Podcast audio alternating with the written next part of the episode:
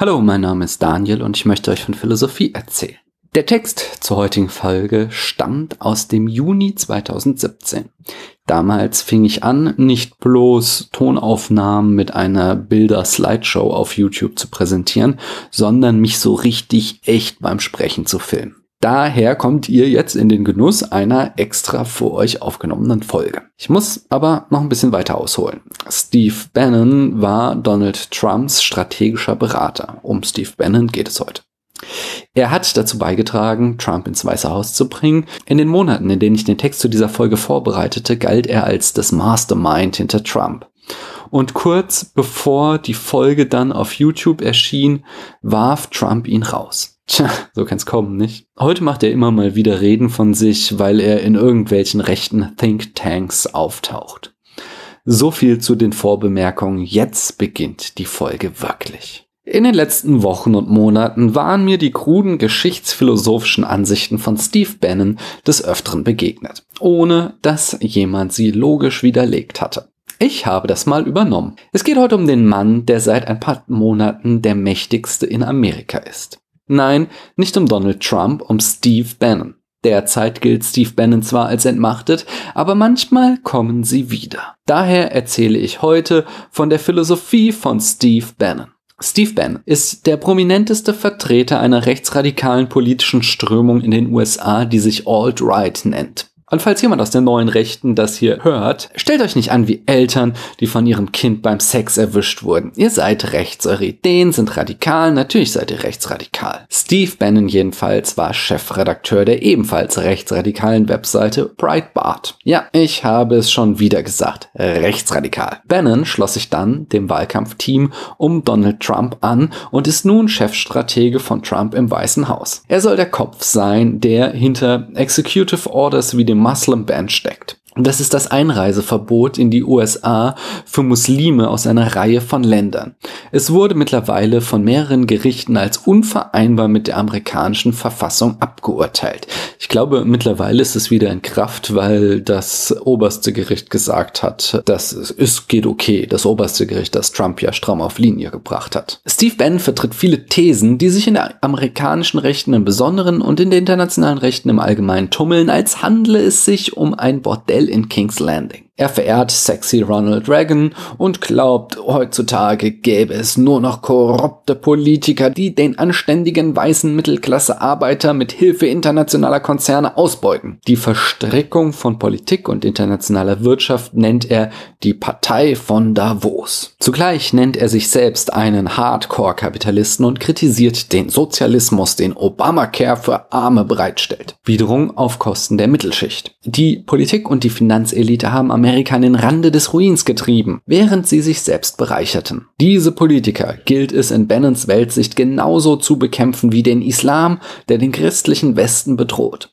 Bannon träumt von einer rechtskonservativen Revolution und verglich sich selbst mit Lenin, dahingehend, dass er den amerikanischen Staat zerstören wolle, wie Lenin das mit dem russischen getan hat. Nur ein Schock, so seine Weltsicht, könne den Niedergang des Systems aufhalten. In diesem Kartoffelsalat an zusammengeklauten Ideologien stecken schon so viele ungesunde Zusatzstoffe, dass ich über jeden einzelne eine eigene Folge machen könnte. Aber mich interessiert heute nur der letzte Aspekt, der heilsame Schock und der theoretische Unterbau dazu. Einer der wichtigsten philosophischen Einflüsse auf Steve Bannon ist das Buch The Fourth Turning von William Strauss und Neil Howe. Ein Werk, das nicht nur klingt wie eine Gangschaltung bei Star Wars, sondern auch ebenso sinnlos ist. Doch der Reihe nach. Im Buch The Fourth Turning wird die Theorie aufgestellt, dass sich die amerikanische Geschichte wiederholt.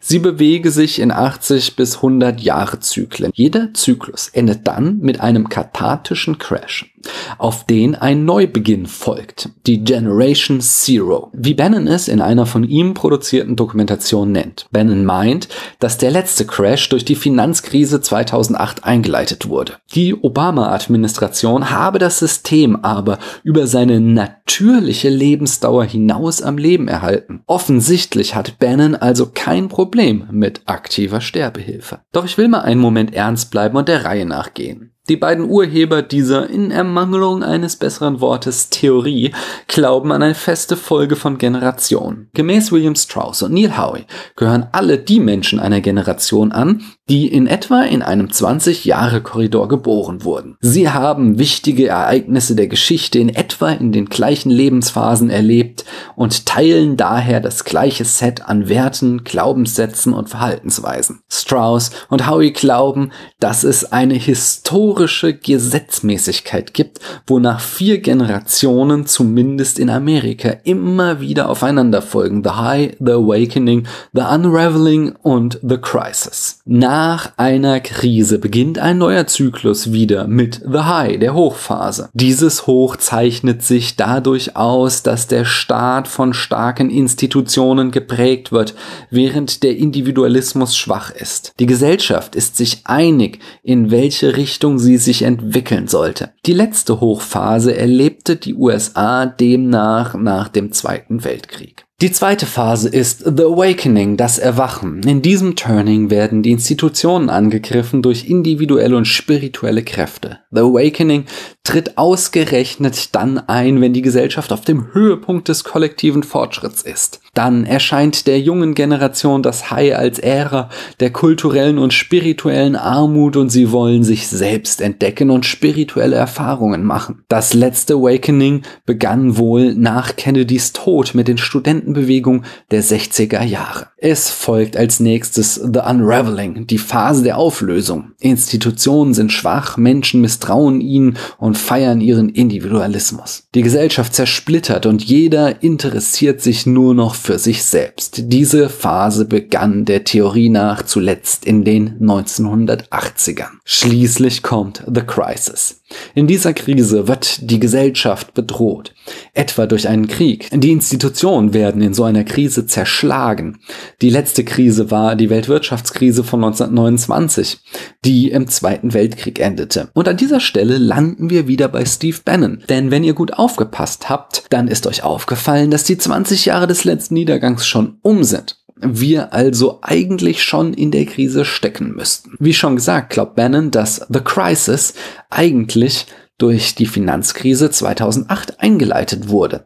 Dass es die Obama-Administration aber verpasst hat, das aktuelle politisch-wirtschaftliche System einzureißen, um damit den Weg für die nächste Hochphase zu ebnen. Deswegen unterstützt er Trump, damit dieser diesen Prozess vorantreibt. Das wird das aktuelle System zum Einsturz bringen und Platz machen für das nächste High Amerikas. Was haltet ihr davon? Ich muss euch ehrlich sagen, auf mich wirkt das wie das möchtegern prophetische Fantasy-Konstrukt von nach Mustern suchenden Gehirnen. Dass Bannon seinen Dokumentarfilm mit den Worten Winter is coming enden lässt, macht es auch nicht unbedingt besser. Und ich muss leider sagen, Steve, es liegt an dir und nicht an mir, dass deine Theorie keinen Sinn ergibt. Steve, deine Theorie ist in etwa so glaubwürdig wie eine Werbekampagne, in der uns McDonald's erklärt, wie gesund ihre Burger sind. Aber ich will das Ganze noch nicht gleich komplett als Quatschkram abtun, sondern zunächst einmal überlegen, ob da nicht vielleicht doch etwas dran sein könnte. Immerhin sind William Strauss, Neil Howe und Stephen Bann nicht allein in dem Versuch, aus der Geschichte Gesetzmäßigkeiten abzuleiten. Und mal ehrlich, eigentlich ist die Überlegung gar nicht so doof. Wir leben in einer kausalen Welt, in der jede Wirkung eine Ursache hat. Warum sollte es in der Menschheitsgeschichte anders sein? So wie wir Jahreszeiten oder Sonnenfinsternisse vorherbestimmen können, so können wir doch vielleicht auch Ereignisse wie Krisen vorherbestimmen. Berühmte Vorgänger dieser Art zu denken waren etwa Hegel und Marx. Hegel vertrat zum Beispiel den Standpunkt, dass in der Weltgeschichte und im Aufkommen und Untergehen einzelner Staaten der Weltgeist zum Ausdruck kommt. Die Geschichte strebe dem Endziel entgegen, in dem sich der Geist und die Natur vereinen. Ich weiß, das klingt super abgehoben und ich kann es euch nicht runterbrechen, ohne etliche Folgen zu Hegels Philosophie zu machen. Das letzte werden wir eines fernen Tages angehen. Versprochen. Aber Jetzt ist erst einmal wichtig, dass Hegel genau wie Strauss und Howe geschichtliche Ereignisse analysierte. Er meinte daraus ablesen zu können, dass die menschlichen Gesellschaften sich gesetzmäßig zu immer mehr Freiheit hinentwickeln würden. Ganz ähnlich verhält es sich bei Marx und doch ganz anders. Marx glaubte Gesetzmäßigkeiten darin zu erkennen, dass die materiellen Verhältnisse der Menschen in der Geschichte zu bestimmten Ideen führten. Das Ziel dieser Entwicklung sei natürlich der Kommunismus, der zwangsläufig kommen werde, um die, wie er es nannte, Vorgeschichte der Menschheit zu beenden. Hm. Mittlerweile haben wir 2020 und der Kommunismus macht derzeit in etwa so viel Welle wie ein Quietscheentchen, nachdem ein Panzer darüber hinweggerollt ist. Auch Hegels Vorstellung, dass wir immer freier werden, wird gerade irgendwo zwischen Terror, Angst und Nationalismus zermalmt. Ist die Idee, dass wir aus der Geschichte Gesetze ableiten können, also genauso bekloppt, wie sie sich anhört? Nun, wir müssen bedenken, dass wir solche Gesetze aus der Geschichte ständig ableiten. Wenn die Wirtschaft boomt, sinkt die Arbeitslosigkeit. Das ist gewissermaßen ein historisches Gesetz, denn es hat sich in der Geschichte gezeigt, dass es sich so verhält. Länder, die miteinander Handel treiben, führen keinen Krieg gegeneinander, ist ein anderes. Und in Großstädten wählen die Menschen linksliberaler als auf dem Land. Das ist ein drittes. Sätze wie diese sind in den Sozialwissenschaften an der Tagesordnung. Und sie sind im gewissen Sinne historische Gesetze. Worin unterscheiden sie sich denn nun von Hegel, Marx und Strauss und Howe? Mir erscheinen zwei Unterschiede wichtig. Zum einen sind die Sätze der Sozialwissenschaften Wissenschaften Thesen mit einem bedingten Geltungsanspruch. Niemand geht so weit zu behaupten, dass wirtschaftliches Wachstum bis in alle Ewigkeiten für geringere Arbeitslosigkeit sorgen wird. Wenn erst einmal die Maschinen wirklich intelligent sind, dann ist es wahrscheinlich damit vorbei. Die Sozialwissenschaften beobachten die Welt und passen ihre Theorien an die Welt an. Aber wenn Steve Bannon meint, Obama habe es versäumt, die Crisis einzuleiten, dann versucht er die Welt seiner Theorie Theorie anzupassen. Der andere Unterschied ist, dass die Theorien der Sozialwissenschaften nur Teilaspekte menschlicher Gesellschaften untersuchen und Thesen dazu aufstellen. Die Arbeitslosigkeit, internationale Beziehungen und das Wahlverhalten von Großstädtern in den Beispielen oben. Hegel, Marx, Strauss und Howe versuchen hingegen allumfassende sogenannte holistische Theorien aufzustellen. Gültig entweder für die ganze Menschheit oder zumindest für ganz Amerika. Das Problem dabei ist, dass hier unglaublich viele Einflüsse auf das beobachtete System wirken, so dass die für Wissenschaft nötige Reduzierung der Komplexität leicht zu Fehlschlüssen führen kann. Zum Beispiel definieren Strauss und Howe eine Generation als 20 Jahre und sagen, dass Menschen in diesem Lebensabschnitt die gleichen Erfahrungen teilen, was zu dem gleichen Set an Werten, Glaubenssätzen und Verhaltensweisen führt. Das ist eine verdammt steile These. Mein Bruder ist nur sechs Jahre älter als ich, aber, so lieb ich ihn habe,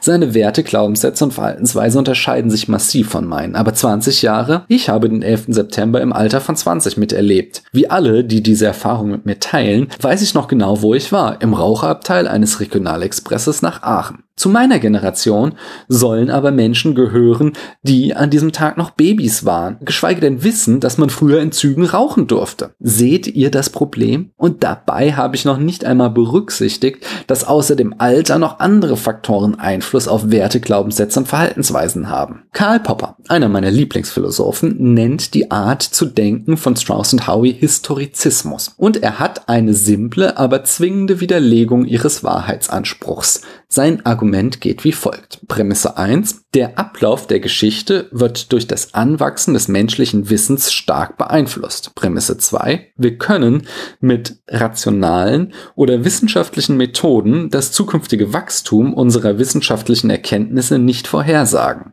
Konklusion.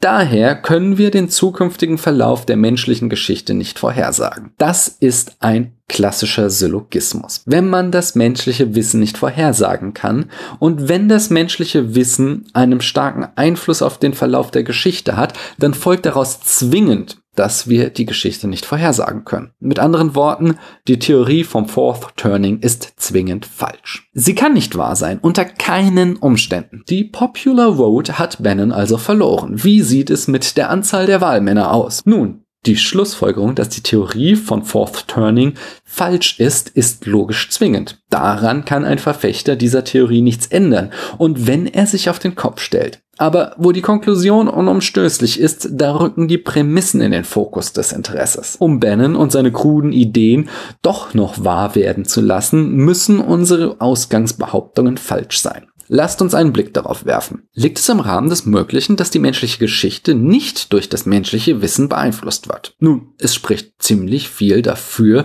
dass es zwischen Wissen und menschlicher Entwicklung eine kausale Beziehung gibt. Wir hatten schon bei Thales gesehen, wie stark die griechische Geschichte von Sprache, Alphabet und Seefahrt beeinflusst wurde. Andere Beispiele gibt es zuhauf. Ohne die Erfindung des Buchdrucks und die Möglichkeit, Schriften schnell und günstig zu vervielfältigen, wären die Reformation und die Aufklärung nicht möglich gewesen.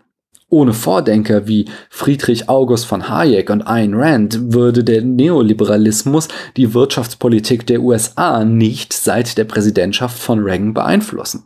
Und ohne das Internet und Social Media wäre Trump jetzt nicht Präsident. Ich denke, beim Einfluss des Wissens kann ich Poppers Schlussfolgerung nicht knacken. Wie sieht es aus mit der These, dass sich der Zuwachs des menschlichen Wissens nicht vorhersagen lässt? Ich fürchte, hier sieht es sogar noch übler für Bannon aus. Nehmen wir mal für einen Moment an, es gäbe eine neue Wissenschaft, die sich mit der Vorhersage der Wissensentwicklung befassen würde. Gehen wir weiter davon aus, dass diese Wissenschaft voraussagen könnte, wann die Physik das Beamen entdeckt. Dann würde unsere prophetische Wissenschaft auch erklären können, wie Beamen funktioniert.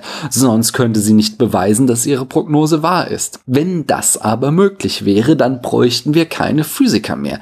Wir bräuchten überhaupt keine andere Wissenschaft, sondern müssten all unsere Ressourcen nur noch auf die prophetische Wissenschaft werfen. Dies wird aber nicht gemacht, sondern nur die Einzelwissenschaften können Fortschritte erzielen. Es deutet also alles darauf hin, dass prophetische Wissenschaft nicht möglich ist. Tja, es sieht also schlecht aus für die Theorie von Strauss und Howie. In ihr steckt in etwa so viel Wahrheit wie in Alien Covenant. Obwohl wenn ich es recht bedenke, missachtet Ridley Spock in seinen Filmen zumindest nicht die Gesetze der Wissenschaft. Aber auf einen Punkt muss ich noch eingehen. Was ist eigentlich, wenn morgen tatsächlich die Krise ausbricht, die Strauss und Howie vorhergesagt haben? Zumindest in einem Punkt hat Bannon ja durchaus recht. Der internationale Finanzkapitalismus ist die Pest. Und die Zocker in den Investmentbanken haben durch die letzte Krise nichts gelernt. Daher ist es jederzeit wieder möglich, dass uns der ganze Laden um die Ohren fliegt. Ist die Theorie vom Fourth Turning dann am Ende doch wahr, obwohl sie falsch sein müsste? Wir haben schließlich eben bewiesen, dass die Theorie von Strauss und Harry falsch ist. Am Grund dieser Frage liegt ein philosophisches Problem, über das sich schon Aristoteles Aristoteles den Kopf zerbrochen hat. Aristoteles formulierte das Problem damals so. Wenn ich gestern vorausgesagt habe, dass heute eine Seeschlacht stattfindet und heute die Schlacht wirklich stattfindet. War mein Satz gestern dann schon wahr? Haben Zukunftsaussagen in gleichem Maße Wahrheitswerte wie Beschreibungen der Welt? Der Satz Donald Trump hatte eine Audienz beim Papst ist wahr. Aber wie ist das heute am 28. Februar 2020 mit dem Satz Morgen wird Donald Trump etwas Dummes tun? Äh, okay, vergesst diesen Satz. Der ist noch einmal ein Sonderfall. Nehmen wir lieber, die CDU wird die Bundestagswahl gewinnen. Ist dieser Satz, wenn er denn dann zutreffen sollte, schon in gleicher Weise wahr? Im normalen Sprachgebrauch würden wir das nie sagen. Wir würden sagen, dass der Satz möglich, wahrscheinlich oder sogar ziemlich sicher ist. Aber wir sprechen Prognosen nie Wahrheit zu. Und dennoch, wenn bei der nächsten Bundestagswahl die CDU gewinnt, dann erscheint uns der Satz retrospektiv als wahr. Wie können wir diesen Widerspruch auflösen? Ganz einfach. Die Logik kennt nicht nur den Unterschied zwischen wahr und falsch, sondern auch jenen zwischen kontingent und notwendig. Wenn ich bei Aristoteles angekommen bin, kann ich noch unmöglich und faktisch hinzufügen, aber da kommen wir später zu. Wenn die Entwicklung des Wissens der Menschheit sich nicht vorhersagen lässt und zugleich dieses Wissen die Geschichte beeinflusst, dann lässt sich die Geschichte notwendig nicht vorhersagen. Daraus folgt, dass eine Theorie, die behauptet, dass die Geschichte gesetzmäßig immer in vier aufeinanderfolgenden Phasen abläuft, notwendig falsch ist. Aber wenn demnächst ein Tweet von Donald Trump die USA in eine Staatskrise stürzt, dann war Bannons Vorhersage, dass dies geschehen wird, eben nur kontingent wahr. Die Theorie vom Fourth Turning hat aber den Anspruch, immer und zwingend wahr zu sein. Diesem Anspruch kann sie nicht gerecht werden. Die Geschichte der Zukunft ist noch nicht geschrieben. So. Das waren meine Gedanken zu Steve Bannon. Ich habe sie jetzt zwischen zwei Platon-Folgen wiedergezogen.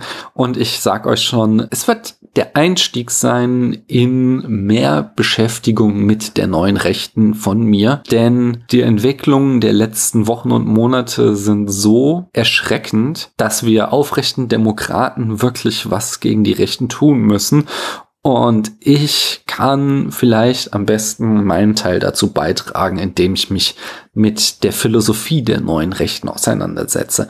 Deswegen werdet ihr weiter Platon-Folgen hören, aber ich arbeite auch auf eine irgendwie geartete Auseinandersetzung mit der Philosophie der neuen Rechten hin. Wie das aussehen wird, das sehen wir in Zukunft.